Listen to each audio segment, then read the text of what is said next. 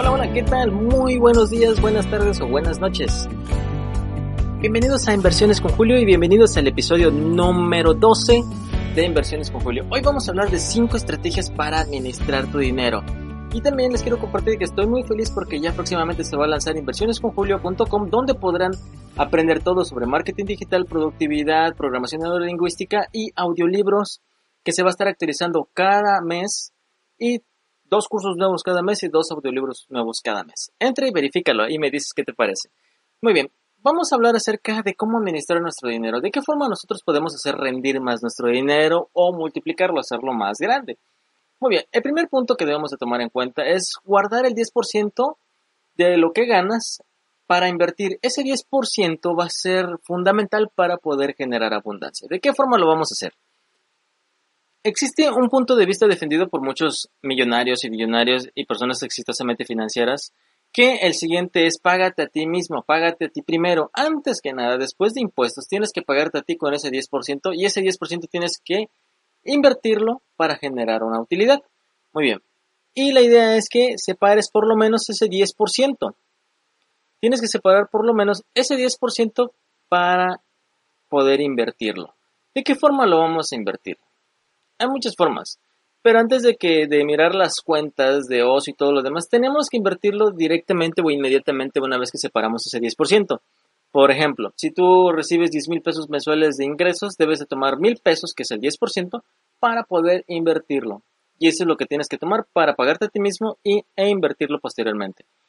Y por el contrario, muchas veces tienes que tomar en cuenta de crear un hábito de salud de salud financiera. ¿En qué sentido? Que no te vas a morir de hambre por separar el 10% de, tus utilidades para ti o para invertir. Si es más, puedes, es mucho mejor, claro. Pero si no, todavía no tienes ese hábito, inicia con ese 10%. Además, tienes que tener una actitud de que tienes que garantizar tu patrimonio, tienes que construir tu patrimonio y crear ese hábito financiero saludable y, y no vas a morir con ese 10% que te quites. Por el contrario, a veces comenzar el mes con un poco más apretado te obliga a ser creativo, sea a la hora de ahorrar o a la hora de crear oportunidades para generar nuevos ingresos. Eso es muy cierto, estoy seguro que te ha pasado más de una vez. Que al momento de que ya tienes ahora sí todo tu presupuesto y te sale algún gasto, un imprevisto más, te quedas así, pensando, ¿de qué forma puedo pagar esa cuenta? Y estoy seguro que lo has buscado y has pagado esa cuenta de una u otra forma, aunque no tenías presupuestado ese dinero, no lo tenías contemplado, pero hiciste hasta lo imposible, bendices a los cachivaches, bendices todo lo que tenías para poder generar ese ingreso y pagar esa deuda que te salió en ese momento. Si, si te imaginas, si pudieras hacer eso cada mes para poder generar un ingreso, un ingreso adicional, muchas personas tendrían más dinero de lo que te imaginas. Y no estaríamos viviendo ahora sí al, a, como dicen, al día. Tenemos que separar ese 10% y también tenemos que tener entendido de que ese dinero tiene que ser invertido y no separado. Tienes que separarlo, pero para invertirlo, no para tenerlo guardado. Y es importante que tengas que hacer rendir ese dinero. Y más vale la pena estudiar las diferentes posibilidades del mercado, desde la renta fija hasta la bolsa de valores, y elegir la inversión que se actúe o acentúe mejor a tu perfil vamos a hablar de, acerca de inversiones en el número 5. Primero vámonos con el 2. Ya hablamos con el primero, ahora vámonos con el número 2, que tienes que reinvertir todo el rendimiento de tus inversiones. Una vez que ya separas ese 10%, tienes que ponerlo a invertir. Una vez que lo pones a invertir, tienes que reinvertir la utilidad. Y me vas a preguntar por qué. Si ya generó una utilidad. Pero el punto es que tienes que verlo a futuro, que servirá para volverlos en viajes, carros o cualquier otro lujo que quieras darte para ti o tu familia. Tienes que verlo con ese sentido y no para, no para gastarlo. Todo, el, todo eso tiene que ser pensado a largo plazo y no a un año ni dos años, tiene que ser a más, porque ese dinero lo tienes que estar trabajando constantemente. Y así es como también tienes que poner el dinero a trabajar para ti. Muy bien, ahora vámonos con esa calma que tienes que tener, porque te vas a decir, yo quiero gastarlo, ya generé utilidad, quiero gastarlo, quiero utilizarlo en algo, tranquilo, no puedes todavía, porque la idea es que construyes un patrimonio y que no solamente ahorres una cierta cantidad al mes, sino que tienes que generar un patrimonio de riqueza real. Y de nada sirve tener un salario grande o, o pequeño de tu empresa o de tu empleo si al final de año no vas a tener nada guardado. Así que tienes que tener esa conciencia, debes de ser consciente sobre la finalidad de ese dinero que se está guardando e invirtiendo. También debemos de tener en cuenta que con una mentalidad rica siempre se están buscando alternativas para enriquecer nuestro patrimonio de forma que puedan vivir de los rendimientos a futuro. Ahora bien, si no quieres estar trabajando para esa empresa, no quieres estar ahora sí en un emprendimiento toda tu vida, tienes que pensar a futuro y tienes que pensar que en algún momento dado esas inversiones tienen que superar a tu ingreso. Tienes tu ingreso, tus inversiones tienen que ir creciendo hasta superarlo. Así que tienes que verlo de esa forma para poderte jubilar antes de tiempo. Ahora vámonos con el número 3, que es nunca gastes más de lo que ganas. Un error garrafal que nosotros tenemos es usar el crédito, en las tarjetas de crédito en exceso. Por ejemplo, un, un error muy obvio que tenemos es que tenemos más de dos tarjetas de crédito en caso de que tengas ahora sí ya las personas que están que tienen una edad de 50 años ya ahora sí ya tienen más experiencia en cuanto a las tarjetas de crédito, los que están ahora sí en una edad mediana de, de 40 a 30, 25 años, nosotros tenemos una idea de que, ah, tengo tarjeta de crédito, puedo ocuparlo, después pago. Y cuidado, y para las personas que apenas están entrando al mundo laboral, deben de tener un, ahora sí, mucha conciencia en cuanto a lo que están sacando. Lo que se recomienda para tener una salud financiera adecuada es que nada más tengas una tarjeta de crédito o dos a lo mucho. ¿Por qué? Porque si empiezas a tener tres, cuatro, cinco tarjetas, te vas a confundir al momento de pagar porque si te das cuenta ninguna tarjeta está prácticamente acorde a la a las otras a la, a la competencia si te das cuenta cuando haces el corte de una tarjeta puede ser el primero de cada mes otros van a ser al a mediados a mediados de, mes y los otros van a ser al final eso qué va a hacer va a ser que te confundes y en algún momento falles y esa es la intención de ellos que tú falles para poderte generar ese famoso interés de cargo moratorio que al final puede ser un terrible problema a futuro cuando dejas de pagar. Así que debes de tener en cuenta de que no debes de gastar más de lo que ganas y no, y no debes de gastar y después buscar una forma de justificarlo o de decir la, por qué compraste ese, ese objeto. No busques justificarlo. Debes de tener cuidado con endeudarte con la tarjeta de crédito mes tras mes y que solo pongas problemas ahora sí al lado y que solamente pospongas ese problema. Puede ser que todavía no estés en esta situación desesperada porque apenas lo estás usando las tarjetas de crédito, pero ten mucho cuidado a largo plazo porque este comportamiento simplemente te quita la libertad de elección, ya que vivirás en aprietos cada fin de mes. Te lo digo por experiencia. Muchas veces se nos hace fácil agarrar una tarjeta de crédito, comprar algo a mes, a meses de que ah, son 200 pesos y luego tienes otra tarjeta, ah, son 300 pesos y luego te das cuenta que la primera tarjeta todavía tienes disponibilidad de crédito, pues vas y compras más cosas y poco a poco se va haciendo un efecto bola de nieve. Y eso puede ser un terrible problema a largo plazo. Así que también una recomendación es que piensa con cariño y piensa que vas a invertir en una nueva idea de negocio. Y si surge un imprevisto en tu casa o en tu carro o en tu familia, o pero aún si tienes gastos médicos inesperados, a nadie le gusta estar en una, una situación de esas donde no tengas dinero y aparte tengas un problema de salud. Así que tienes que pensar a futuro de que ese dinero va a ser para algo útil, ya sea para algún negocio, para tu salud, carro o casa. Así que siempre es bueno contar con un plan B y al final de las cuentas los únicos gastos realmente necesarios son la vivienda, lo que es la alimentación y el transporte. Y el transporte dentro de poco va a ser ahora sí prácticamente eliminado si te das cuenta porque muchas personas están empezando a trabajar en casa. Y todo lo que se escapa de esos tres ahora sí pueden ser lujos y que pueden ahora sí apretarse al presupuesto. Nada más esos tres son los que debes de tomar en cuenta.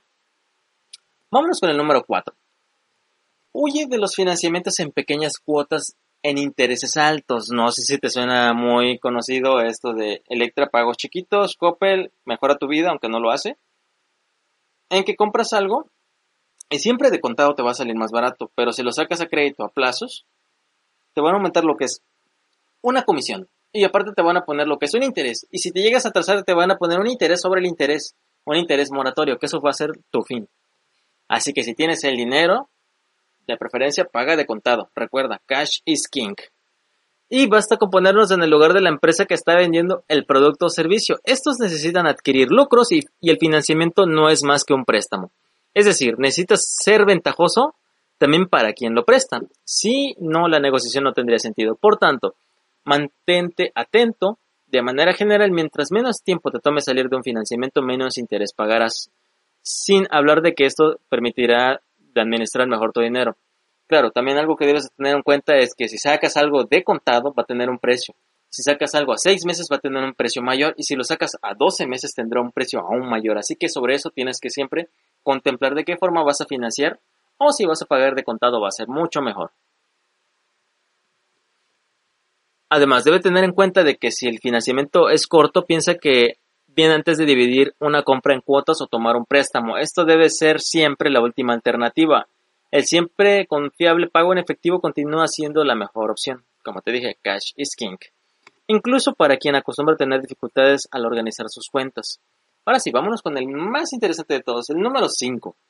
Busca información sobre títulos, fondos de inversión o acciones. Una vez que ya tienes ese 10%, vas a preguntarme qué hago con ese 10%. Bueno, tienes tres opciones para invertir ahora. Solamente te voy a dar tres opciones por ahora.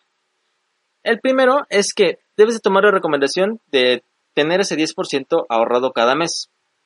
Una vez que empiezas a separar ese 10%, lo primero que tienes que tomar en cuenta para empezar a invertir son tres puntos. El primero es los títulos públicos o famosos CETES. Si estás en México, los CETES son ahora sí comprar pequeñas acciones del gobierno, del gobierno para poder tener un rendimiento. A veces te pagan en lo que es el 4.8, ahorita estaba, lo último que verifiqué estaba 4.8, la tasa de interés que te iban a dar sobre el rendimiento que ibas a meter. Y también te van a hacer lo que es el famoso descuento de impuestos. Como todo empresario sabes que tienes que pagar impuestos. Así que, ¿qué es lo que son los CETES? Bueno, es una parte del mercado de renta fija. Son de, de unas formas de gobierno en que utiliza para captar recursos que sirven para financiar sus actividades, entre ellas la educación, salud e infraestructura, además de presentar un rendimiento superior al ahorro. Otra gran ventaja que es posible invertir en títulos que pagan siempre por encima de la inflación. De esa forma tu dinero nunca será desvalorizado. Tienes que tomar muy en cuenta de que lo que son los CETES tienen un margen de utilidad, lo que es el interés. Siempre compáralo con lo que es la tasa de inflación. Si la margen de utilidad de lo que es los CETES es mayor, siempre te va a convenir. El día de mañana que llegue a ser mayor la inflación que el porcentaje de utilidad que te dan los CETES, ahora sí tendrías que descartarlo y buscar otro vehículo de inversión. Por ahora es una muy buena opción. Ahora vámonos con los fondos de inversión. Los fondos de inversión es una modalidad de aplicación financiera. Cada fondo es formado por la unión de diversos inversores, cotizaciones que se juntan con el objetivo de invertir en una serie de activos, pudiendo englobar títulos de renta fija, commodities, títulos de cambio, acciones, entre otros. De modo general, mientras más diverso sea el fondo, menor será el riesgo que corres. Algo que yo he visto que muchas personas hacen es que van y meten el dinero al banco. Te pagan una utilidad muy pequeña, ahora si tú manejas todo el riesgo y ellos se quedan con toda la ganancia. Ahorita está surgiendo algo, una nueva modalidad que se llama el crowdfunding. Si tú tienes un dinero desde 200 pesos, puedes empezar a invertir en diferentes plataformas de crowdfunding de préstamos. Aquí es donde tú puedes este, diversificar. Si tienes mil pesos, puedes poner de 200 pesos para cada persona para poder invertir en lo que es el crowdfunding y el crowdfunding de ahora sí lo que son préstamos trabaja de la siguiente manera. Si una persona que tiene dinero quiere invertir, lo mete en lo que es en la plataforma de crowdfunding. Y el crowdfunding lo que hace es prestárselo a una persona que necesita el dinero, necesita un préstamo. Esa persona mete una solicitud y el crowdfunding se encarga de investigarlo. Si cuenta con un buen historial crediticio u otras este, instituciones que lo respalden, esta persona que diga, yo necesito 10 mil o 50 mil pesos que me presten, el crowdfunding se lo va a prestar y va a ser una tasa menor de interés en comparación de un banco. Así que eso por eso es que es muy atractivo para las personas. Y las personas que invierten ese dinero al crowdfunding, lo que es la tasa de interés de ganancia va a ser mayor para la persona que está metiendo ese dinero a la plataforma de crowdfunding, es mayor que lo que te da un banco. Así que también es una buena opción para empezar a invertir o si quieres sacar un préstamo, puedes sacarlo por ese medio. Eso es como ahora sí, dato general y cultura general que todos debemos de tener. Y es por eso que también existe inversiones con Julio, para iniciar con todo esto. Ahora la siguiente, el tercer punto, son las acciones. Son pequeñas fracciones de una empresa negociadas en la bolsa de valores.